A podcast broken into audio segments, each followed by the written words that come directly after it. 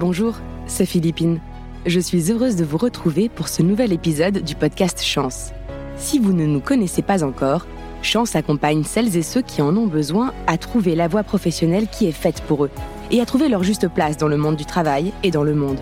Quel est le sens que je veux donner à ma vie pro? Quel est l'endroit où je me sens bien et aligné avec qui je suis?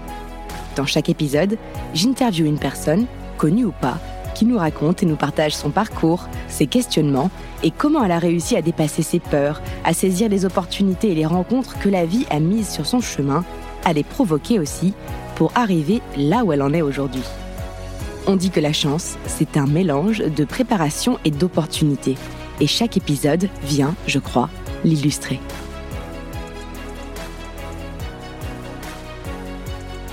Pour ce nouvel épisode, je suis heureuse d'accueillir Catherine Testa, fondatrice du média L'Optimisme. Et quand on écoute Catherine, on comprend bien pourquoi le média porte ce nom. Catherine nous raconte, avec la joie et l'énergie qui la caractérise, son parcours et ses débuts dans le monde des sciences et de l'environnement. Diplôme en poche, elle décroche un job dont tout le monde pourrait rêver, à New York. Mais Catherine sent qu'elle n'est pas à sa place. Car, et je la cite, le meilleur en soi n'est pas forcément le meilleur pour soi. Catherine refuse de laisser le cynisme envahir sa vie et décide de quitter son travail pour monter un média qui remettra de l'optimisme dans la vie des gens. Catherine nous raconte et nous emmène avec elle dans cette formidable aventure. Vous écoutez Chance, le podcast qui défend l'égalité des chances professionnelles et le droit de se réinventer.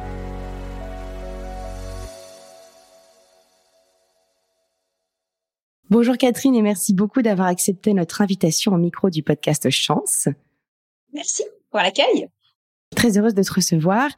Est-ce que tu pourrais commencer par euh, nous raconter d'où tu viens et quel est ton parcours? Oula, euh, est-ce que vous avez cinq heures? Parce que c'est c'est c'est assez dit assez long, assez difficile à synthétiser.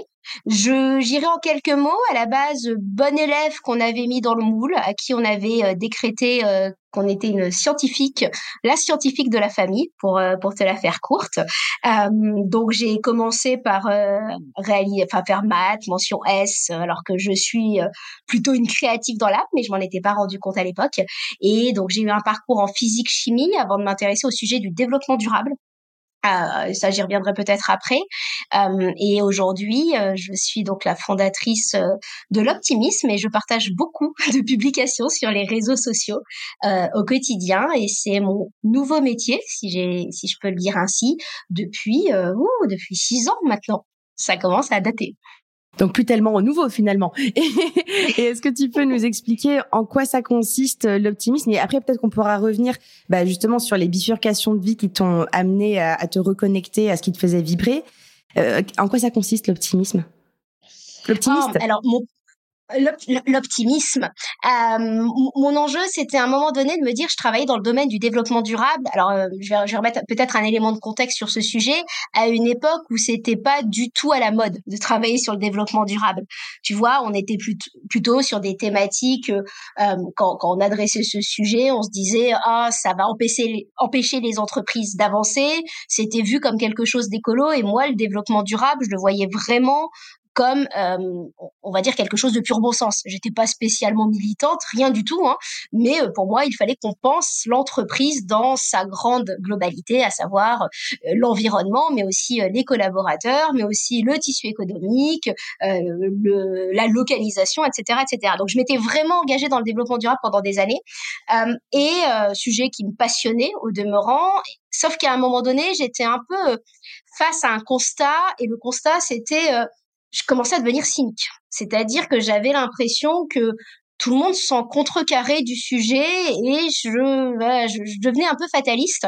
Et pour autant, je voyais qu'il y avait des gens qui s'engageaient et c'était eux qui me donnaient l'envie de croire qu'on allait pouvoir améliorer les choses et ceux qui faisaient en fait ceux qui étaient des euh, alors que ce soit euh, des personnes au sein des grandes entreprises ou euh, des personnes dans le monde associatif ou des individus à titre perso c'était eux qui pour moi était euh, ce qui allait incarner une forme d'optimisme, une forme de changement. Et je trouvais qu'en France, on, on, oubliait complètement ce mot de l'optimisme et que je croyais que c'était en mettant en avant des gens qui s'engageaient qu'on allait donner aux autres envie de s'engager plutôt que par le attention, on va tous mourir, attention, euh, on est tous en train de défoncer la terre. Je trouvais qu'on n'était que dans ce dans ce postulat-là à l'époque, et moi j'avais envie de redonner euh, ces lettres de noblesse à l'optimisme en me disant, bah si euh, si on doit agir, voilà, que ce soit au sein d'une entreprise ou, globalement, hein, euh, on doit faire le postulat de l'optimisme. Et en France, on n'avait pas du tout euh, la culture de l'optimisme. C'était un peu vu comme la naïveté. Ceux qui s'engageaient étaient presque des bienheureux naïfs. Et j'ai vraiment eu envie de mettre en ligne. Donc, il y a deux sites internet, l'optimisme.com et l'optimisme pro, euh, pour mettre en avant ceux qui agissent au quotidien en se disant mais j'en ai marre euh, du fatalisme qui peut être véhiculé dans les médias et aussi de l'arrogance qui est très franco-française de on paraît érudit à critiquer et celui qui s'enthousiasme limite on lui donne pas la voix tu vois ça ça a pas euh, hmm. ça, ça a pas d'intérêt donc mon enjeu c'était vraiment ça c'était sur les sites web mettre en avant des initiatives positives réenthousiasmer à des sujets qui sont pas forcément faciles euh, en se disant l'optimisme c'est le prérequis à toute action sans optimisme, bah, pas de reconversion, pas de réflexion sur son parcours de vie, tu, vois, comme tous les auditeurs qui doivent nous entendre aujourd'hui. L'optimisme, c'est le prérequis à toute action, c'est un ingrédient dont on a besoin et vraiment en France, enfin, tout le monde, personne ne parlait d'optimisme à l'époque. Et tu as dit plusieurs fois en France, donc c'est parce que tu mhm. as vécu à l'étranger, je crois, et que tu as remarqué donc une différence d'état d'esprit? Ah oui, pardon, c'est vrai. Euh, j'ai vécu notamment aux États-Unis, donc j'ai j'ai vécu effectivement côté New York. J'ai euh, pas mal passé de temps aussi euh, à San Francisco et j'ai aussi vécu en Espagne et au Portugal. Euh, alors les cultures sont très différentes entre entre tous ces pays. aux aux États-Unis, quand tu c'est très caricatural presque. Hein, quand tu alors, les États-Unis, attention, hein, San Francisco, New York, c'est ou Los Angeles, c'est pas du tout l'entièreté des États-Unis. Hein, il y a beaucoup plus de nuances. Mais aux États-Unis, je me rappelle de mes collègues américains, dès que je commençais à faire quelque chose, genre j'avais fait un, un Excel pour mettre des noms euh, dans, dans un tableau, mes collègues américains s'enthousiasmaient en me disant ah that's amazing, c'est c'est genre c'est brillant, c'est fantastique. Et toi tu te disais ouais j'avais juste mis des, des noms dans un tableau Excel, tu, tu vois. Et en fait euh, c'est vrai que la culture américaine elle est enfin surtout dans, dans, dans, ces, dans ces deux villes, elle est presque à l'opposé de ce qu'on pouvait, de ce que je voyais en France. Euh, voire limite, j'avais l'impression que c'était euh, qui, se moquait de moi. tu vas dire? Que, que, que, en France, euh, pour toi, c'est juste le premier pas avant d'autres et on commence à te dire bon maintenant à quoi ça sert ton tableur Excel? Et donc il y avait vraiment une grande grande différence et bah, aux États-Unis, quand tu quand tu baignes un peu là-dedans, tu vois la notion d'entrepreneuriat pour moi, l'entrepreneuriat était quelque chose de nécessaire en fait aux changements sociétaux euh, d'un point de vue général. Et donc, euh, je trouvais qu'il fallait peut-être pas tout prendre des États-Unis, voire c'est un petit peu too much, mais voilà, importer un peu d'optimisme en France parce que ben, je trouvais qu'on était en retard sur plein de sujets, parce qu'on n'osait pas, parce que derrière, quand tu commences à faire quelque chose en France, généralement très vite, tu as ton entourage, oui, mais attention, qu'est-ce qui va se passer? Enfin, tu, tu, tu vois, y a, on n'a pas du tout la même culture de on essaie de faire quelque chose et tout le monde applaudit. Mais j'ai envie de te dire, hein, c'est la même chose dans le système scolaire. Aux États-Unis, tu fais, euh, les, les, enfants font un dessin de banane, euh, toute la classe applaudit au dessin de banane. en France, on n'en est pas là, tu vois. tu vois. Donc je pense que notre système euh, éducatif vient aussi contribuer à euh, le fait qu'on entreprenne un peu moins. Et quand je te dis entreprendre, c'est pas monter une start-up de la start-up start nation. Hein. C'est juste faire quelque chose. Oui, j'ai vécu euh, moi-même euh, un an à San Francisco et je, ça me parle ce que tu dis. Euh. il paraît même que si tu demandes à des enfants dans une classe, dans certaines villes, sûrement celle que tu cites aux États-Unis, qui veut être millionnaire plus tard, il y en a plein qui vont lever la main alors qu'en France c'est pas forcément très bien vu, etc. Donc c'est vrai qu'on dit, je sais pas si tu connais cette expression, the American dream is the French nightmare, le rêve américain et le cauchemar français, c'est un peu ça. C'est exactement ça. C'est exactement ça. Et donc c'est très particulier parce que quand tu l'as vécu, tu sais que c'est possible. Tu hmm. voilà, c'est pas forcément complètement souhaitable tel quel, mais euh, je me disais entre nous et eux, il y avait quand même on pouvait quand même essayer de faire quelque chose. Et ce qui est intéressant, c'est que là, euh, on voit que tu as réussi à prendre un peu de recul par rapport à, à ce qui te parlait dans, dans cet état d'esprit culturel de cet environnement euh, à l'étranger et que tu as réussi finalement à, à repartir un peu avec ça pour l'appliquer dans ta vie professionnelle. A contrario, si on revient un petit peu sur ce passé, Comment était ta vie professionnelle avant l'optimisme et qu'est-ce qui finalement euh, ne te convenait pas et a fait que tu as décidé de, changer de voie? Alors, euh, ça va. C'était alors c'est marrant parce que quand une une entreprise te convient pas, j'ai presque envie de te dire, ça paraît naturel de la quitter. C'est-à-dire que ton entourage te dit, euh, mais arrête, ton toi-même tu te dis ça me convient pas et moi clairement mon ancienne entreprise me convenait c'est-à-dire que j'ai souvent je dis j'avais le meilleur en soi j'étais euh, voilà j'avais la chance de vivre euh, euh sur d'un sujet qui me passionnait je rencontrais des gens euh, passionnants je euh, voilà enfin financièrement parlant c'était chouette j'avais un boss qui me laissait à peu de choses près faire ce que j'avais envie de faire et comme j'étais arrivée au début de la structure du projet de mon ancien patron, c'était moi qui l'avais développé. Donc, euh, on avait avec ma collègue recruté des équipes. C'était vraiment un projet qui était déjà à mon image. Donc, j'avais vraiment cette notion du meilleur. Et c'était quoi juste ce projet?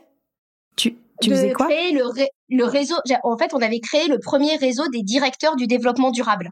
Donc, on l'avait fait en France et on l'avait fait derrière aux États-Unis, à SF, à Beijing et à Francfort. Donc en fait, on l'avait décliné et comme euh, ben, avec ma collègue, on avait été les deux premières à développer ce projet, ben, derrière, moi, je suis partie à l'étranger pour le structurer au niveau mondial.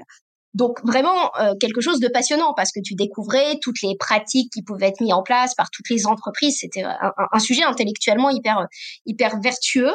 Euh, et c'est ça qui est compliqué quand on a un métier qu'on aime bien, c'est de se dire est-ce que je je pourrais pas contribuer à un autre endroit où moi je m'épanouirais plus. C'est-à-dire que je savais faire mon ancien métier, mais c'est pas parce que tu sais faire, tu vois, c'est pas parce que tu sais faire quelque chose que tu es forcément au bon endroit. Et c'est compliqué quand tu es dans ce genre de situation parce que tout le monde te renvoie non mais enfin Catherine pourquoi tu veux partir? Tu es donc on va on va m'envoyer tu es capricieuse tu es euh, tu te rends pas compte de la chance que tu as. Euh, euh et, et, si tu ne retrouves pas quelque chose euh, d'aussi d'aussi bien mais le meilleur en soi c'est pas forcément le meilleur pour soi. Et ça j'aimerais vraiment le dire et à un moment donné en déconstruisant ben j'avais fait le tour du sujet je et je me disais que bah, un élément où j'aurais peut-être une valeur ajoutée serait dans quelque chose qui n'était validé par aucun diplôme, dans la notion de communiquer, parce que je me rendais compte que j'avais une facilité de communication, de communiquer sur des sujets, de parler d'optimisme, parce que personne ne le faisait. Et vraiment, à un moment donné, j'étais persuadée que quelqu'un d'autre allait monter un projet comme ça. J'étais certaine que quelqu'un allait créer un projet autour de l'optimisme pour créer des informations positives, par exemple, pour euh, réenchanter le milieu du travail. J'étais persuadée et au bout de deux ans, je me suis rendu compte que personne ne le faisait. Et donc, je me suis décidée à le faire. Donc, il n'y a pas eu de déclencheur en soi. Euh, il n'y a pas eu de souffrance, il n'y a pas eu de... Euh, j'étais plus alignée avec ce que je faisais, mais pour autant, j'étais pas complètement, euh, tu vois, en rejet complet du, du, sujet. Ça a été plutôt euh, un process, hein, euh, et, et, pour tous ceux qui, qui nous écoutent, c'est assez culpabilisant cette période où tu sais que tu as envie de changer, que tu sais que tu as envie de monter un autre projet. En parallèle, moi, j'avais envie de partir en Espagne à l'époque. Euh, et tu, tu sais, tu, le racontes euh, à tes potes, tu le racontes euh, à tes proches. Et tu sais même plus si tu crois toi-même au fait que tu vas le faire. Hmm. Tu sais, tu es dans cette zone de, de doute. Tu sais même pas si toi-même tu y crois. Tu sais même pas si toi-même un jour tu oseras démissionner. Et, et, et j'ai démissionné. Et ça aussi, voilà, ça c'est peut-être un message. le jour où j'ai lu une citation sur Internet, c'est pour ça que je suis très attachée au message sur les réseaux sociaux. Euh, une citation qui disait Si tu n'aimes pas l'endroit où tu es, bouge, tu n'es pas un arbre. Et, et de temps en temps, le changement tient à rien. Tu vois, moi, ça tient à quelqu'un qui, au bout du monde, parce qu'elle était dégueulasse, cette publication sur les réseaux sociaux, tu sais, avait été partagée des dizaines de fois, j'imagine. Ben, quelqu'un qui a, qui a, publié cette citation à l'autre bout du monde a fait que ce jour-là, je me suis dit, j'y vais. Et voilà, ça serait peut-être aussi un message quand on culpabilise de pas oser se lancer et autres, de se dire ben un jour on a ce courage de euh, ben d'oser se lancer dans un ben, dans un parcours euh, comme chance euh, ou d'oser faire une exposition parce qu'on sait peindre. Et la pire période c'est la période de l'indécision clairement Mais finalement, c'est un temps que tu t'es euh, octroyé et je pense qu'il y a peut-être aussi un message intéressant de, de stopper cette injonction euh, du changement immédiat. Il y a chacun euh, le bon moment pour soi. Et finalement, oui, cette, cette publication sur l'arbre t'as fait peut-être une sorte d'électrochoc, mais en réalité, ce serait faux, j'imagine, de dire que ça a été ça ton déclic. C'était un, un process, comme tu dis, une construction sur deux ans. Et, et tu t'es accordé ce temps-là et finalement, c'était ça qui te convenait. Et, exactement. Et avant, je m'étais trouvé tout un tas de bons prétextes de ne pas changer. Mais ces prétextes que tu te trouves, tu te dis, bah après les prochaines vacances, après le prochain projet, après ceci, après cela, euh, j'étais rentrée dans presque une zone de douleur en me disant, hmm. je sais même pas si je vais vraiment le faire. In fine, tant et si bien que j'osais même plus le dire à mon entourage de hmm. peur qu'ils se disent ouais ouais ouais bien sûr c'est des belles paroles mais clairement ce process de changement je le crois euh, fondamentale. Euh, et, et, et, là, je vois euh, beaucoup, tu sais, de publications presque devenez tous auto-entrepreneurs, devenez tous entrepreneurs, changez, balancez tout. Mais la réalité, c'est qu'il faut quand même réfléchir à nos besoins. Euh, et ce que je n'ai pas précisé, c'est que quand j'étais côté US, j'étais toute seule là-bas. Donc, je suis rentrée dans un grand parcours d'introspection. C'est-à-dire, j'ai beaucoup lu, je me suis posé beaucoup de questions, j'étais loin finalement de mon référentiel. Et ce temps-là, il a été nécessaire. Pas une époque où on parlait hein, de coaching à l'époque. Hein. Enfin, faut, faut se remettre en place. Euh, C'était en à peu près 2012, 2015. Je pense que c'est même trois ans hein, de décision. Euh, on n'en parlait pas encore de tout ça à l'époque. Qu'est-ce que j'aurais aimé qu'on en parle? Et alors, tu dis que tu as fait cette réflexion euh, toute seule à l'étranger. Et donc, c'était quoi? C'était lire euh, des, livres, écouter des conférences, des témoignages? Il y en avait pas tant que ça à l'époque. C'est marrant parce que pour nous, ça nous paraît évident aujourd'hui, tu sais, toutes les conférences TED, tous les podcasts, tous les témoignages. À l'époque, moi, ça n'existait pas. Donc, c'est vraiment dans la lecture que j'ai trouvé beaucoup, beaucoup d'informations et dans euh, ce qui pouvait être déjà véhiculé côté US, qui était beaucoup plus euh, courant que côté français. Mais le problème, c'est que la culture US n'est pas la culture française. C'est-à-dire que l'entrepreneuriat à la US, euh, vous pouvez tout faire. Bah, ça s'oppose à des modèles de société français. C'est-à-dire qu'aux US, tu peux euh, te barrer du jour au lendemain, tu peux être viré du jour au lendemain, ce qui n'est pas du tout euh, la, même chose en France. Et donc le système, même les prêts immobiliers, tout ça sont différents tout est différent. Et donc, je trouvais que je me suis beaucoup, voilà, j'ai beaucoup baigné dans cette, dans, cette culture, euh, mais c'était, ça correspondait pas non plus forcément à ce qui existait euh, culturellement, euh, culturellement en France, et je m'y retrouvais pas complètement non plus. Et ça a été quoi alors ton premier petit pas pour avancer une fois que tu as réalisé que tu voulais changer? Euh, je pense que le premier petit pas, ça a été, euh, c'est une, une, très bonne question. J'ai commencé à, à, noter sur un cahier tout ce que j'aurais envie de partager. Donc j'avais un cahier, je notais mes rêves, clairement. Euh, tu vois, j'essayais de me projeter en me disant, bah, je pourrais faire ça, ça, ça, je parlerai de ça, ça, ça. Et euh, le premier petit pas, c'est que j'avais créé un site web au tout démarrage, qui est pas du tout euh, le site web final, mais j'essayais de faire quelque chose pour avoir l'impression de ne pas mettre mon projet de côté. C'est-à-dire, j'essayais d'accorder du temps chaque jour à mon projet. Euh, il y a une méthode qui s'appelle le euh, Stupid Small. Je sais pas si euh, si, si, si tu connais, ça, te parle peut-être que oui, mais tu peux nous en parler pour nos auditeurs. Voilà. Bah, le, Stupid Small, c'est qu'est-ce qui va être le plus petit pas que tu vas pouvoir faire sans que ça te paraisse être une montagne de travail trop trop importante? C'est-à-dire, admettons que tu as envie de faire des pompes, tu vas faire tu vas te mettre comme objectif de faire une pompe. voilà. Euh, si tu un livre, tu vas te mettre comme objectif d'écrire une phrase.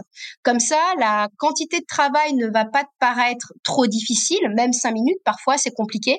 Mais comme tu as engagé euh, l'action, généralement, tu ne fais ni une pompe, ni tu écris une ligne. Et donc, j'avais un peu appliqué ça, euh, j'avais un peu appliqué ça à l'époque. J'essayais tous les jours d'accorder du temps à mon projet et c'était un cahier, tout simplement. Donc, si je résume, euh, une petite pause de, pour résumer tout ce que tu nous as déjà partagé. Tu étais dans un moment de ta vie où finalement euh, la finalité de ton travail te plaisait, puisque c'était quand même euh, en lien avec le développement. Euh, tu sentais une certaine autonomie, liberté, tu étais à l'aise au niveau des compétences, mais euh, tu as senti que tu étais à une fin de cycle ou que tu avais fait le tour, comme tu disais, et que tu avais envie d'apporter un, renouveau. J'ai senti une espèce d'idée d'innovation quand même, euh, d'être un peu une pionnière.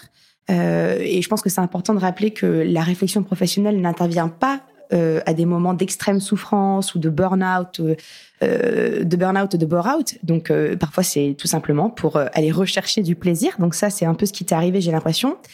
et malgré euh, des retours euh, un peu inquiétants de tes proches, tu as commencé toi toute seule dans ton coin à te mettre en action avec cette projection et cette technique du ridiculement petit, des tout petits pas. Est-ce que déjà là, on est en lien euh, avec là où tu en étais à ce moment-là? Oui, on est complètement en lien avec là, où j'en étais à, ce moment-là. et c'est peut-être qu'il y a un élément qui est important à raconter, c'est que je me savais capable de monter des projets. C'est aussi peut-être pour ça que je n'ai que j'ai eu cette euh, cette audace de le faire parce que autant je me sentais euh, naze sur euh, le point de vue administratif et des choses comme ça, je savais que c'était pas ma zone de compétence. Autant quand j'étais gamine, j'avais été fan d'un groupe de musique, mais vraiment vraiment vraiment fan, et j'avais euh, monté un site web, tu vois, communautaire autour de ce mmh. de ce groupe. et donc je savais que j'étais capable finalement de créer un site web, d'engager une communauté. c'est aussi ça quand j'étais plus jeune qui m'avait aussi appris à aller vers euh, vers les autres, euh, que les gens soient allemands, hollandais, euh, bulgares, peu importe. Tu vois, je, je savais que j'avais cette compétence de partir de la page blanche. Donc c'est aussi c'est aussi pour ça que j'ai probablement osé osé y aller à l'époque et je me sentais et ça, et ça c'est pour revenir sur ce que tu évoquais tout à l'heure, tout allait bien, mais je sentais que je pouvais avoir une place qui était plus juste dans la mesure où je mmh. savais que je pouvais aller au-delà de ça et peut-être euh, autre chose. Euh, moi, je fais partie des personnalités, et ça, je l'ai compris seulement récemment. Je suis pionnière. C'est-à-dire que j'ouvre les sujets et quand je me rends compte que d'autres s'en emparent, je trouve que les autres sont meilleurs pour derrière les structurer, les euh, tu vois les faire perdurer. Moi, ce qui m'intéresse, c'est un peu de débroussailler. Donc ça, je l'ai compris aussi récemment. Euh, et donc euh, c'était euh, comme tu dis fin d'un fin d'un cycle et savoir qu'en fait c'est avoir cette, cette sorte d'intuition de je pourrais faire mieux parce que je sens que j'ai des compétences et, c'est assez difficile de euh, de se dire oui mais j'ai pas étudié ça. Tu vois je n'ai pas étudié la communication euh, je n'étais pas du tout du monde des médias je ne suis pas euh, enfin voilà je ne suis pas graphiste je ne suis pas informaticienne mais j'avais cette notion de je me sens débrouillard. Oui, donc tu as réussi à dépasser ton syndrome de l'imposteur en capitalisant finalement sur ton expérience et tes réussites passées et pour euh, finalement avoir confiance en ta capacité à y arriver. Ouais, ouais. Mhm. Alors, syndrome de l'imposteur, j'ai envie de te dire, il est bien marqué hein, sur ce genre de quand tu passes d'un sujet euh, à, un total autre. Et puis à l'époque, en plus, tu vois, aujourd'hui on est en 2023, mais à l'époque, parler d'optimisme, il fallait déjà que j'explique pourquoi est-ce qu'il me paraissait intéressant de parler d'optimisme. Donc non, il y a eu un gros, gros syndrome de l'imposteur. Euh, et euh, par exemple, quand j'ai créé le site web, j'ai mis peut-être huit mois avant de le montrer à mon meilleur pote. Euh, enfin, tu, tu, vois, j'ai, j'avais vachement de mal à euh, montrer en fait ce qui avait été fait de peur du jugement et parce que je savais que c'était pas parfait. Tu vois. Et c'est cette notion de quand tu débutes un projet, parfois, bah, tu te retrouves tout seul, donc tu n'as pas le temps mécaniquement de tout faire. J'ai encore, euh, donc on est en 2023, j'ai encore en, en 2023 des choses qui sont sur ma to-do le premier cahier que je t'ai évoqué tout à l'heure, j'ai encore des points qui sont encore sur ma to-do, que je n'ai pas encore réussi à mettre en place, euh, qui me paraissent évidents, qui demandent pas énormément de temps, qui demandent un peu de concentration et que j'ai toujours pas fait. Donc ça, tu vois, le syndrome de l'imposteur est encore plus là quand tu te dis, mais je sais comment ça pourrait être beaucoup mieux, mais bah, je fais avec les moyens du mort. Oui, et puis accepter que ce soit pas parfait du premier coup et d'apprendre en marchant. Exactement. Mais c'est excitant, tant mieux s'il te reste des points sur ta to-do, euh, je trouve ça chouette aussi. Ah, mais alors, euh, tu sais, cocher un point sur cette to-do, euh, ça a un niveau de satisfaction incommensurable. C'est-à-dire que, voilà, pour ceux qui regardent leurs points sur leur to-do qu'ils ont depuis des mois, voire des années, qui se, tu sais, qui culpabilisent, dites-vous que le jour où vous les cochez, c'est un plaisir sans nom. et, euh, et à ce moment-là, comment tu as réussi à dépasser toutes ces injonctions dont tu nous parlais tout à l'heure de tes proches euh, qui te disait c'est trop risqué euh, et si tu retrouves pas euh, aussi bien, etc. Mmh. Ah, c'est terrible ce doute. Hein.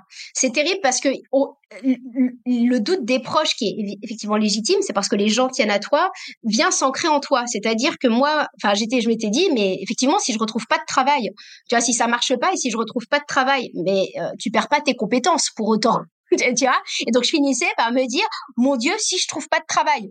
Alors que globalement je suis quand même euh, une bonne employabilité. Tu vois? Mais les doutes des autres rejaillissent sur toi. Moi ma technique elle, elle a été un peu euh, elle n'est pas métable actionnable pardon par tout le monde dans la mesure où j'ai décidé de partir en Espagne toute seule. C'est-à-dire que j'ai vraiment tout quitté. J'ai quitté euh, j'ai quitté euh, donc euh, mon appart euh, à Paris. Enfin, je suis revenue des US, j'ai quitté mon appart à Paris. J'ai quitté donc ma famille, ma langue, mon mec, et je connaissais personne en Espagne. Mais je me suis dit, si j'ai envie, si j'ai besoin de mener mon projet à bien, je suis obligée d'avoir l'énergie de lui dédier du temps à l'époque. Et surtout, euh, du jour où j'ai décidé de démissionner, mon ancien patron m'a proposé de me réembaucher. J'ai eu plein de, tu vois, de propositions. Et là, je me suis dit, oh mon Dieu, comment est-ce que je, en zone de doute, je n'avorte pas mon projet, euh, tu vois, par sécurité? Donc, le fait de partir en Espagne m'a permis de euh, déjà de de m'extraire en fait de mon quotidien pour aussi rencontrer les bonnes personnes parce que je l'évoquais physique chimie au démarrage développement durable je suis entourée de gens cartésiens rationnels. Euh, mon meilleur pote euh, un, de mes, un de mes bons potes à l'époque m'avait dit non mais Catherine c'est quoi? C'est pour les dépressifs l'optimisme ton truc tu vois? Enfin tellement tellement il n'avait pas compris ce que c'était. Et donc bah, ton entourage te met le doute. Donc moi, je me suis extrait géographiquement parlant. C'est pas forcément la peine. Hein, il y a X autres façons de faire. Euh, et la deuxième chose, c'est que euh, au lieu de dire aux autres, je crée l'optimisme, tu vois, je crée un site positif ou que sais-je, mm-hmm. je disais, j'essaie de regarder si, ben, les Français et les francophones ont envie d'un site positif, si l'optimisme peut être un sujet en France, si moi j'ai envie de le faire, si moi ça m'intéresse d'être entrepreneuse, tu vois, j'ai tout, j'ai tout repassé dans la notion d'expérience pour qu'on arrête de me hmm. demander euh, alors est-ce que tu envie, euh, comment ça se passe? Je vivais une expérience et j'allais valider ou invalider un scénario. C'est-à-dire que j'étais en train d'essayer de regarder si j'avais envie de le faire, si ça avait envie, enfin voilà, si euh, si ça allait plaire, et ça me laissait une porte de sortie qui évitait, euh, voilà, de devoir se justifier, de et qui rendait immédiatement dès le démarrage possible la notion d'échec. C'est-à-dire, je pouvais, j'aurais pu ne pas hmm. du tout aimer être toute seule. Euh, j'aurais pu, euh, c'est la même chose. Hein, je veux dire, si tu as envie de, tout à l'heure, je parlais de vendre des toiles. Si tu si es artiste, que tu as envie de vendre des toiles, tu te dis que tu as envie d'en faire ton métier, mais tu peux te rendre compte que tu préfères le faire en passe-temps. Et pour ne pas voir ça comme un échec, la notion d'expérience m'a vraiment permis de changer le regard que les autres portaient sur mon projet. Ouais, très très intéressant cette euh, cette astuce pour finalement euh, se prémunir de la pression de l'échec euh, parce que tu vis les choses pour toi et quoi qu'il arrive, ce sera un apprentissage intéressant que tu décides que tu veuilles passer ça dans ta sphère professionnelle ou personnelle, euh, que tu décides de monter ton projet ou pas et finalement de le réintégrer dans un projet salarié. En fait, finalement, tout va être bon à prendre in fine, quoi. Exactement. Et, et le succès était dans l'expérience parce que j'allais valider ou invalider un scénario. C'est un, c'est un truc de hack, je pense, ça. ouais, le succès dans le chemin et pas dans la finalité, quoi. euh, mais, mais en même temps, je vais faire la petite bête, hein, mais euh, euh, tu disais tout à l'heure cette fameuse question de tu sais ce que tu as envie. Euh, tu sais, moi, à une époque, j'ai été comédienne, on me l'a posé 40 fois, donc euh, je, je, je, ne te juge pas du tout d'avoir relevé cette question qui peut être assez oppressante. J'en conviens, mais maintenant, si je fais l'avocat du diable, même quand il s'agit de vivre une expérience et de pas tout de suite monter un projet, etc., bah, partir à l'étranger, toute seule, se donner du temps pour explorer, faire une étude de marché, etc., ça demande aussi des ressources financières. Ça, comment t'avais fait pour te prémunir de l'aspect matériel? Eh ben, j'avais économisé avant. non, mais ça paraît tout bête, mais ça, en fait, finalement, t'avais, avais anticipé, quoi. J'avais anticipé, j'avais euh, des mois donc euh, devant moi euh, pour avoir la possibilité de valider ou d'invalider justement mon projet. en parallèle, pareil, hein, le fait de partir à l'étranger, c'est aussi ce qui m'a permis de dire que même si je si j'invalidais mon projet, j'aurais appris l'espagnol parce que je parlais pas du tout espagnol. Tout le monde mmh. savait que j'étais fan d'Espagne, euh, et donc je voilà quoi qu'il advienne dans ce temps d'exploration, j'aurais quand même appris l'espagnol, ce qui valait l'investissement en soi. Euh, donc euh, non non, mais clairement j'avais j'avais anticipé, j'avais j'avais du mou, euh, j'avais sous-loué mon appart à un copain qui était à Barcelone à l'époque et qui rentrait mmh. lui à Paris. Donc euh, j'avais trouvé des mécaniques financières euh, qui me permettaient d'avoir un peu de temps en fait. Ok, donc là on voit bien que dans ton choix d'aller explorer, finalement, tu avais allié un peu d'intuition, un peu de raison, euh, un peu d'émotion, puisque tu disais aussi que tu, sentais que c'était un besoin euh, fondamental, et puis et puis des valeurs, puisque ça restait connecté finalement à tes valeurs de, de partage, d'optimisme et de d'espoir un peu, j'ai l'impression. Euh, donc ça, c'est très intéressant parce que c'est un modèle, en tout cas, que nous, que nous on préconise, euh, sur lequel s'appuyer pour prendre des décisions, de mélanger intuition, émotion, valeur et, raison. Euh, mais quand même, euh, je me dis, euh, c'est pas évident de se retrouver tout seul à l'étranger. T'as pas eu peur? Comment comment t'as fait pour finalement vivre bien la chose? Je, t'avoue, je me pose de temps en temps la question. Clairement, euh, je me rappelle du premier jour après euh, après avoir démissionné. Donc, comme je te dis, hein, j'avais quand même déjà mis des premières billes, des premiers jalons avant de me lancer. Je me mhm. rappelle du premier jour où je me suis retrouvée, j'avais installé le bureau dans ma chambre où je me suis dit, oh là là, qu'est-ce que j'ai fait? Tu vois. Je crois que la plus euh, grande soirée de ma vie, ça a été la, ma soirée du pot de départ quand je me suis rendu compte que dire au revoir à la première personne, ça allait pas, je me suis dit, oh là là, comment ça va se passer le reste? Donc, vraiment, j'avais vraiment, j'ai eu du mal à quitter mon ancien job parce que j'aimais euh, mes équipes, mes collègues, euh, voilà, euh, mes boss, un sujet intéressant. Donc, j'ai eu une grande descente le premier jour. Euh, je disais à tout le monde que je voulais partir en Espagne et un jour, bah, finalement, sur un groupe Facebook, je trouve une sous-loc en fait en Espagne, donc je pars. Et le premier jour où j'arrive en Espagne, c'était à peu près, je pense, trois semaines après. Là, je me, je sais, j'avais vu sur toute la ville et là, je me dis, mais qu'est-ce que t'as fait, Catherine? T'as as, quand même des éléments de de oh mon dieu qu'est-ce qui voilà qu'est-ce qu'est-ce que t'as fait? Ceci étant dit euh, j'ai une de mes potes qui dit très souvent euh, l'univers a horreur du vide.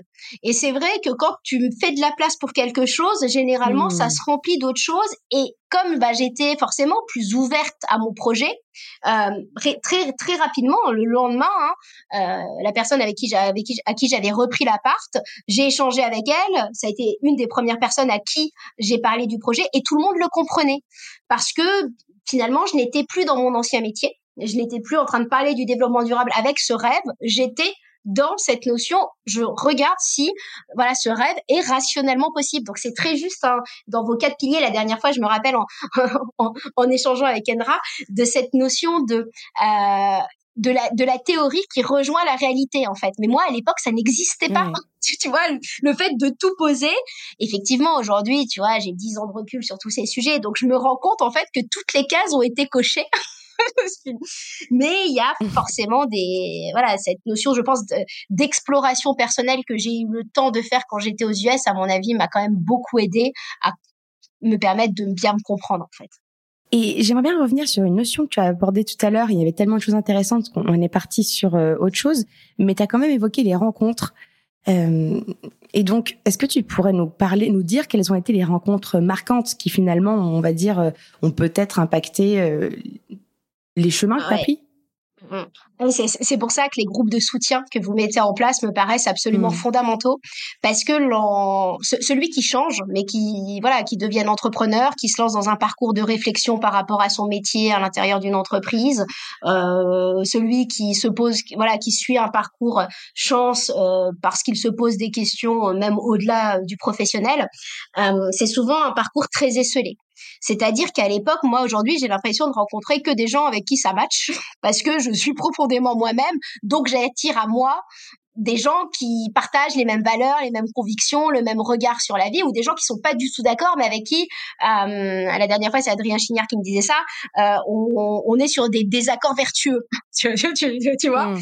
Et, et donc maintenant, je ne rends compte que ça. Sauf qu'à l'époque, ben, j'étais dans mon dans mon système rationnel euh, physico-chimique, hein, presque, et j'ai eu le premier soutien que j'ai eu, c'est que quand j'ai lancé mon site web, on parlait du syndrome de l'imposteur, j'ai pas d'abord j'ai pas osé le dire à mes parents ou à mes proches euh, ou à mon mec.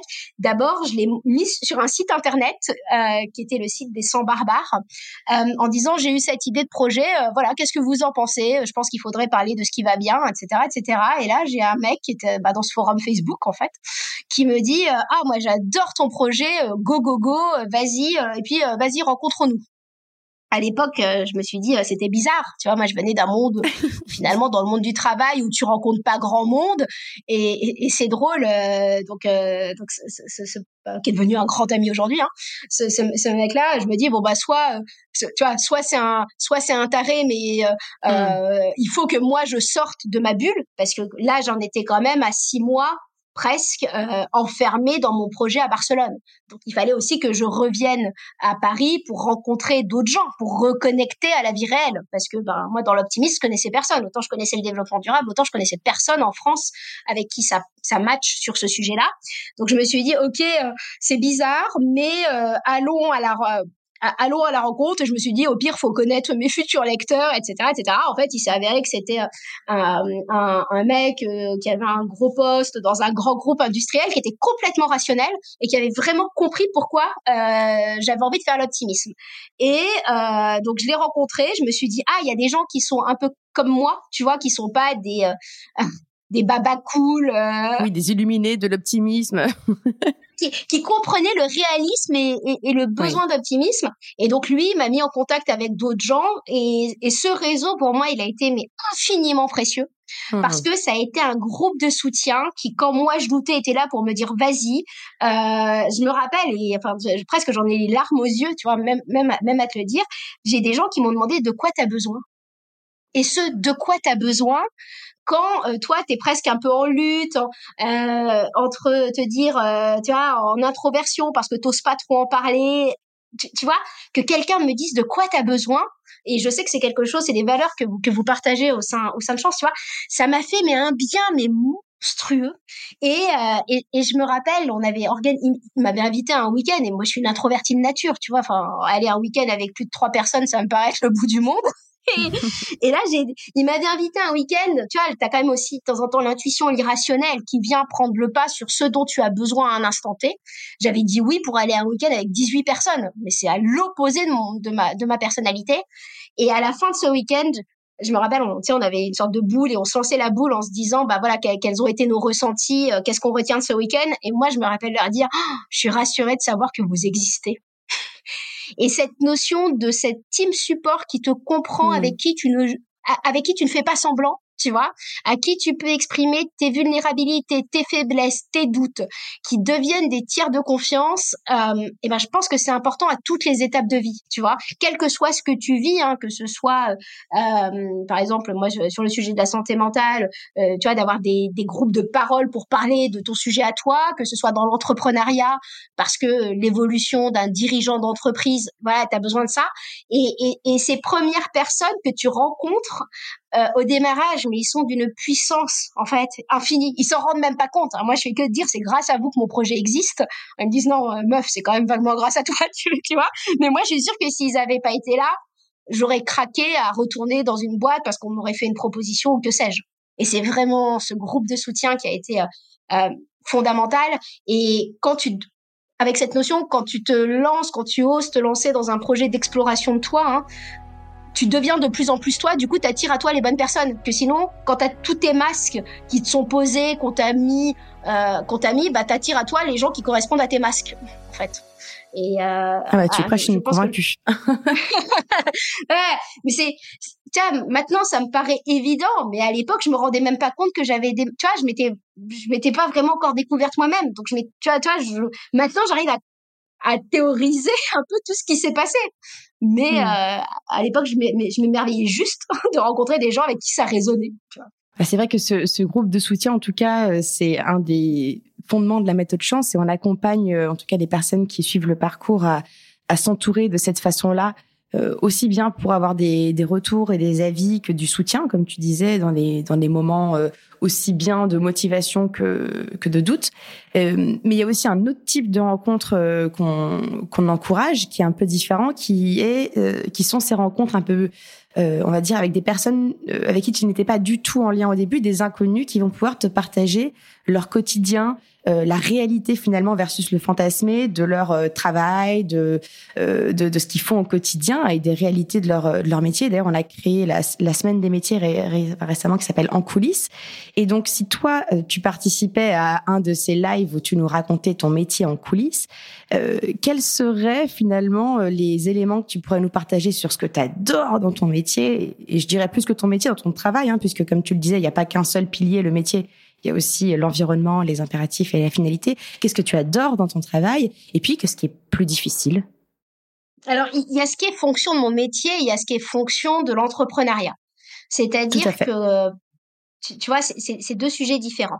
Dans mon métier, ce que j'adore très clairement, c'est que, tu sais, on parle de valeur, on parle de, de, tout ça. Moi, dans, dans mes composantes, j'ai besoin de curiosité j'ai besoin d'apprendre et j'ai besoin d'enthousiasme. C'est-à-dire que dans ma personnalité, euh, c'est aussi pour ça que j'ai j'étais sortie euh, du, de l'univers du développement durable et que je suis allée vers ça, c'est que j'ai besoin de m'enthousiasmer et je m'enthousiasme de tout.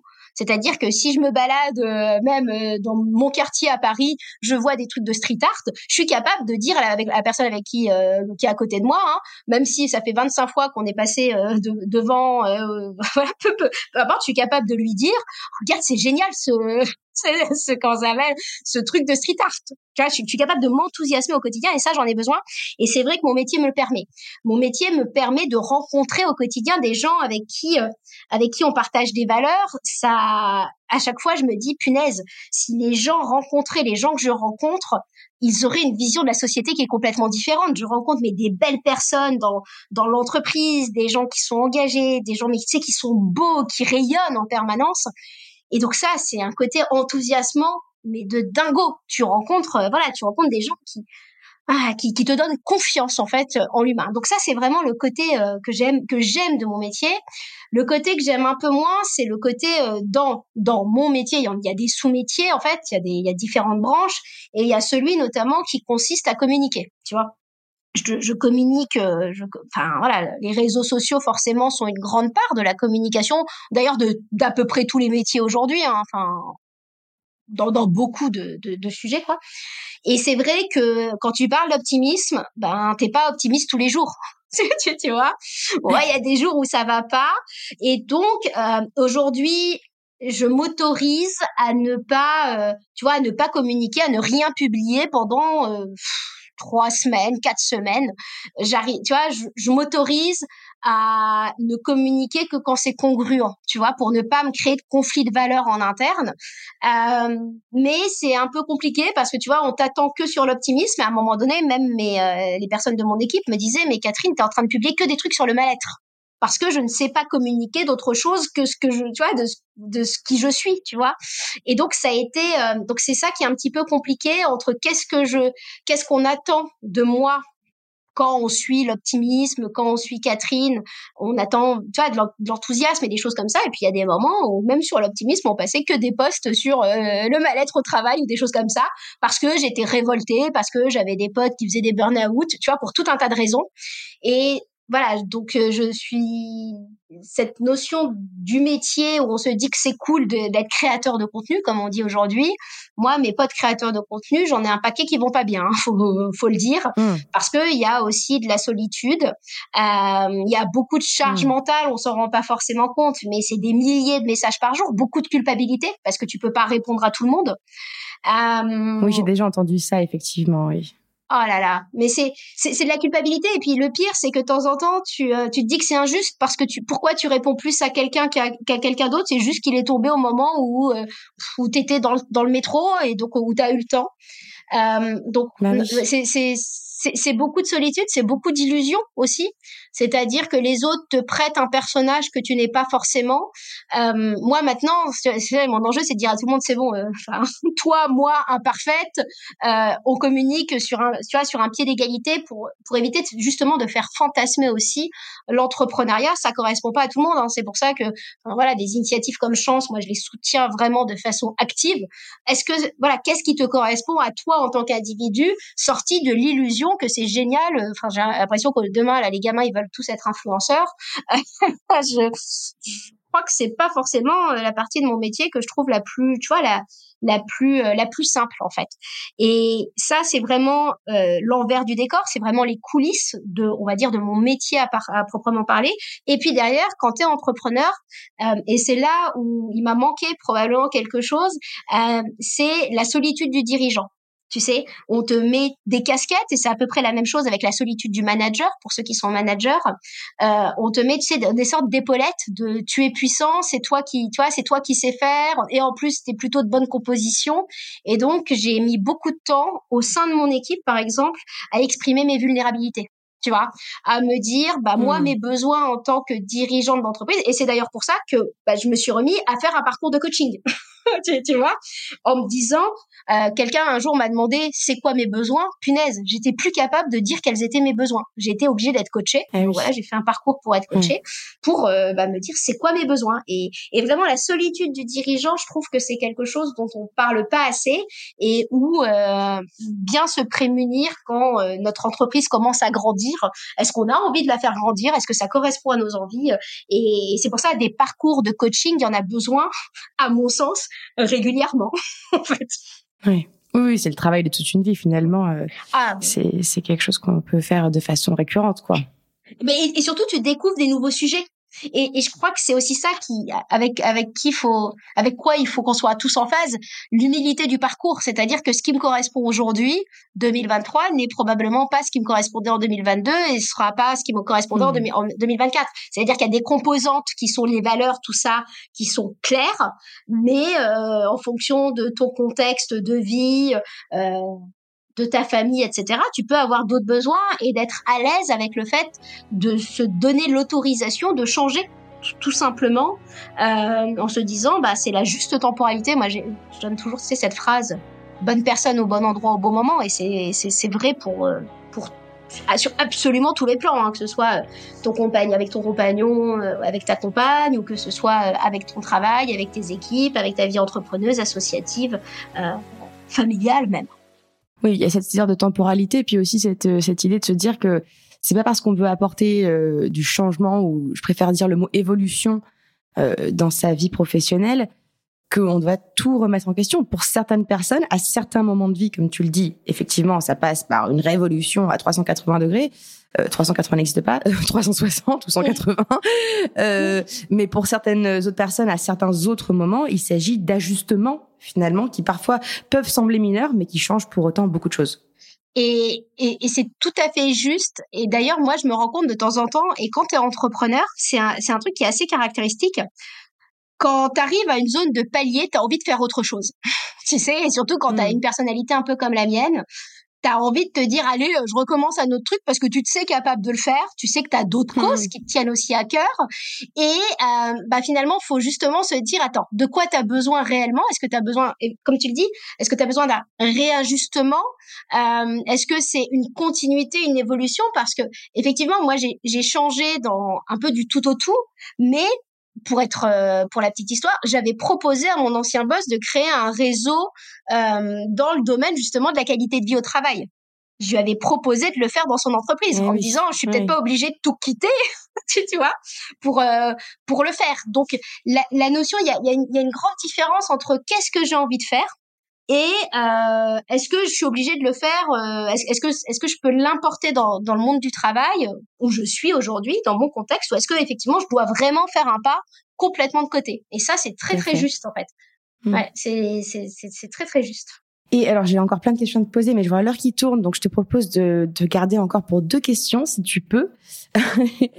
euh, D'abord, j'aimerais bien te demander la vision que tu as pour le futur de l'optimisme, justement, puisque tu me parles de ce fameux palier où tu as peut-être l'impression qu'il faut ah, vite rechanger et reconstruire. Est-ce que tu es là-dedans ou est-ce que tu as envie de encore développer pas mal de choses pour l'optimisme? Et si oui, quoi? Bah, j'ai encore sur ma to-do des trucs de 2015. Donc, euh, euh, si je suis très très rationnelle, j'ai euh, j'ai encore plein de choses à faire avec l'optimisme. Euh, mais il y a une différence entre la forme et le fond. Moi, mon message, mon pourquoi, il a toujours été dans le partage, dans. Je donne souvent cette. la dernière fois, une, de mes potes me disait, moi, je t'ai toujours dit, quand, quand, quand je te présentais à d'autres, entrepreneuse, elle me disait, moi je dis toujours que tu, euh, tu parles de vulnérabilité. moi, je me suis dit, ça, c'est marrant parce que euh, oui, j'en parle moi, Catherine, mais elle, voyait mon projet comme juste de la vulnérabilité. Euh, pour moi, ma cause, c'est notamment l'authenticité. C'est-à-dire que donner l'autorisation de faire le choix, si tu as envie d'être optimiste, tu as le droit d'être optimiste, si tu as envie d'être pessimiste, tu as le droit d'être pessimiste, mais c'est euh, si tu voilà, si as besoin de faire un parcours chance, tu as le droit d'avoir besoin de faire un parcours chance, si tu pas envie, tu as le droit d'avoir tu, vois, cette notion de autorisez-vous à, à, explorer. Et donc pour le moment, moi j'ai encore une grande zone d'exploration au sein de l'optimisme. Je pense qu'il faut que j'ose, tu euh, c'est assez marrant parce que on a l'impression, moi, plein de gens me donnent en tant que rôle modèle, tu vois, elle ose faire les choses. Mes bouquins s'appellent Oser, tu vois, oser l'optimisme, oser être soi. Donc forcément, j'ai une notion d'autorisation. Et ben dans les dans les autorisations que je me suis pas donné encore, j'ai un réseau. Mais quand je te dis monstrueux, j'ai un réseau monstrueux, ben, des stars, des euh, enfin des influenceurs. Je n'ai encore demandé à personne, à tous les gens que je connais, je leur ai jamais demandé une interview alors que je les connais, je passe des vacances parfois avec eux. Donc je me suis, tu vois, encore pas autorisée à aller interviewer des gens parce que j'ai toujours peur qu'ils pensent que c'est euh, pour des buts de notoriété que je le fais, alors que c'est mes copains en vrai. Euh, donc tu vois, il y a des choses que j'ai, je me suis pas encore autorisée à faire et j'aimerais un peu le dégoupiller pour euh, pour aller plus loin parce que euh, forcément j'ai j'ai plein d'idées en, en termes de de sujets, de contenu ou autre. Euh, la deuxième chose, je me pose beaucoup, beaucoup la question du modèle. C'est-à-dire qu'aujourd'hui, euh, comme j'étais pas du tout euh, bah, comme j'ai j'ai préparé mais quand même l'aspect structure c'est pas mon j'ai aucun intérêt à ça. J'ai monté de base une SAS je me pose la question de, de mettre tout ça en assaut par exemple tu vois. Mmh j'ai des questions qui reviennent régulièrement parce que j'ai monté une SS parce que je savais le faire alors que je savais pas monter une asso c'est pour hmm. te dire le degré de réflexion qu'il y a eu au démarrage. Hein. Euh, on est vraiment euh, et, et, du coup c'est resté en SAS et ça fait ça fait ça, je sais pas ça fait cinq ans que je me dis il faudrait vraiment que ça soit une asso parce que on est bien plus associatif que qu'entreprise. Il hein. faut quand même être très clair euh, dans tout ce qu'on fait, mais ça demande un peu de temps. Donc tu vois, j'ai régulièrement des sujets qui repopent que je mets de côté en me disant c'est c'est exactement ce que tu évoquais la temporalité. C'est-à-dire que tu peux pas tout faire d'un coup. Euh, faut oser euh, voilà faut, faut oser se laisser le temps. Donc euh, ma vision hmm. ça peut être ça. Après euh, je peux arriver sur d'autres sujets. Mon dernier bouquin c'était sur la santé mentale. J'ai d'autres sujets sur ben, je te l'ai évoqué sur la santé mentale du dirigeant. J'ai d'autres sujets parce que à titre personnel j'ai des diagnostics, c'est-à-dire que j'ai ce qu'on appelle un trouble de l'attention avec hyperactivité. Euh, donc c'est un TD, ça s'appelle un TDAH.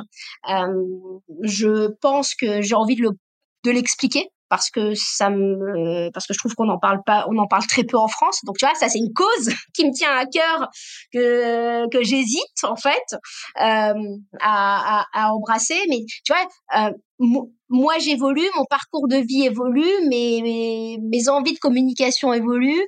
Ben cette question se pose est-ce que d'autres aujourd'hui partagent mieux du positif que moi Est-ce que tu, tu, vois, c'est cette notion d'ouvrir le champ. Après, l'avantage aussi avec l'optimisme, je peux tout mettre dedans.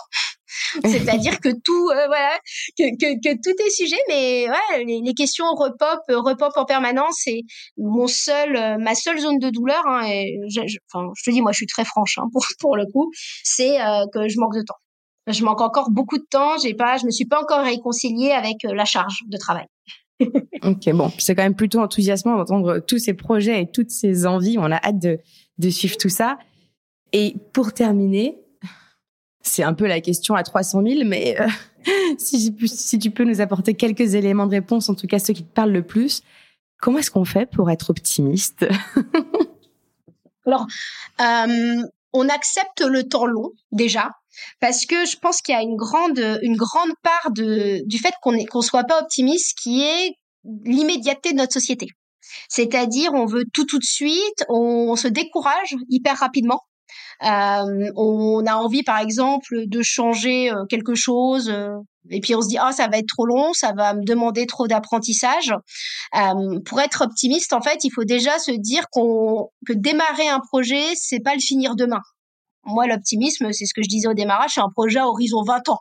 Donc voilà, ce qui se passe au sein d'une année, Bon, bah écoute, euh, ça grandit. J'ai jamais eu la velléité, tu sais, de faire les choses très vite. On est dans une culture en France, faut se caler. Tu sais, tu montes ta boîte, faut se caler hyper rapidement. Euh, à un moment donné, dans ma boîte, on était huit. Euh, moi, gérer huit personnes, ça m'intéresse pas du tout, en fait. du coup, je j'ai re-réfléchi à mon besoin et être optimiste, c'est aussi ça. C'est se dire de quoi j'ai besoin dans le temps long. Voilà. Et dans le temps court, dans le temps court et dans le temps long. Comment est-ce qu'on est optimiste en s'entourant de personnes optimistes? C'est-à-dire que si j'avais écouté, pour revenir euh, en arrière, mes copains qui me disaient mais c'est quoi ton truc? De toute façon, c'est un truc de dépressif ou non mais en fait Catherine, comment tu finances un projet comme ça? Bah j'aurais rien fait le groupe de soutien est hyper important parce que derrière il y a de la contagio émotionnelle. Hein. Plus tu as des gens qui te font douter, plus, euh, enfin disons-le, euh, plus tu doutes. Euh, troisième point, c'est valoriser les petits pas. Alors ça paraît un peu voilà un peu du vu, du vu et du revu, mais euh, une fois que tu comprends les biais cognitifs, que tu comprends que ton cerveau euh, va se rappeler toujours des dossiers en cours et va pas se rappeler de tout ce que tu as déjà fait. Euh, moi, j'ai l'impression, honnêtement, si euh, si je ne me pose pas en me disant punaise, en, toutes ces années on a fait tout ça, j'ai l'impression d'être encore en mode projet. Tu vois, souvent je dis aux gens, bah moi j'ai un petit projet. J'ai tellement ancré ça j'ai un petit projet en fait aujourd'hui parce que je vois bah, justement ma tout doute 2015 qui est encore en place. Euh, c'est ça et je pense que pour être optimiste en fait, il faut euh, faut pas faire d'injonction à l'optimisme, mais euh, se dire qu'en fait on est tous imparfaits, qu'on est tous vulnérables en, fait, et que euh, en, en, essayant de faire, c'est parce qu'on essaye de faire un petit pas qu'on est optimiste parce qu'on se dit waouh j'ai fait quelque chose. C'est-à-dire que moi par exemple dans les trucs que je ne supporte pas faire, je déteste faire une facture. Pour moi faire une facture euh, c'est le, truc qui me paraît le plus difficile au monde parce que je me plante dans les chiffres, je me plante dans les intitulés. Tu vois je voilà je, plus c'est important, plus je retarde. Hein, et donc ça, c'est des choses notamment du TDAH. Euh, mais euh, de, de s'enthousiasmer du, du petit pas c'est-à-dire de s'enthousiasmer du fait d'avoir fait ma facture. Je suis capable de te dire quatre fois dans une journée, oh, j'ai fait une facture ce matin. Ce qui paraît débile aux yeux de tout le monde, sauf que moi, je me dis, mais je suis capable de faire même ce que je suis euh, la plus mauvaise, euh, la plus mauvaise à faire. Donc c'est voilà, ça serait peut-être des petits ingrédients pour euh, travailler son optimisme. Alors évidemment, après, tu peux appliquer euh, tout ce que Florence, par exemple, euh, a partagé sur les trois kiffs par jour, sur aller noter ce qui va bien aussi dans ton quotidien, pour réorienter ton cerveau.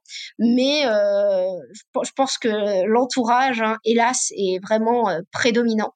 Et si vous sentez que vous êtes entouré de gens à la fin d'une soirée qui vous ont pris plus d'énergie euh, que, enfin, si tu ressors d'une soirée avec moins d'énergie que quand tu y pars, c'est probablement que les gens qui t'entourent à cet instant sont pas les bons. Ça veut pas dire que dans cinq ans, euh, ça ça redevient pas ça ne reviendra pas tes potes hein.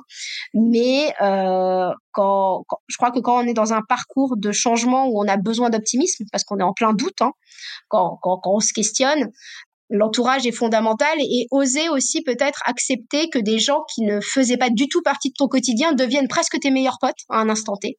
C'est très violent parce que tu te dis mais est-ce que je suis pas une bonne amie? Est-ce que voilà euh, comment ça se fait? Mais c'est parce que on évolue dans la vie et notre entourage aussi, c'est normal, euh, évolue euh, évolue dans la vie. Je parlais de mon, mon, mon groupe de soutien du démarrage c'est des inconnus qui sont arrivés dans mon dans, mon périmètre et euh, tu vois aujourd'hui euh, je suis euh, ces inconnus pour des petits projets que je vois grandir et, et d'accepter que des gens deviennent hyper importants alors qu'avant on les connaissait pas et juste parce qu'on en a besoin parce qu'ils stimulent notre optimisme c'est ça peut être difficile mais à mon avis ça fait partie des ingrédients de base. Merci beaucoup pour ce partage très généreux de ton expérience, de tes conseils et puis de ton optimisme, hein, en tout cas que j'entends et j'espère que nos auditeurs entendront aussi, que ça leur redonnera euh, un petit boost de confiance, comme tu dis, en la vie, en leurs projets, en leurs envies. Et, euh, et merci encore pour tout ça. À très bientôt. Merci d'avoir écouté Chance, le podcast qui défend l'égalité des chances professionnelles et la liberté de faire en sorte que son passé ne dicte pas son futur. Vous pouvez retrouver nos épisodes sur toutes les plateformes de podcast. Et si ce témoignage vous a plu, vous pouvez laisser des étoiles, m'écrire des commentaires et n'hésitez pas à en parler autour de vous. À bientôt.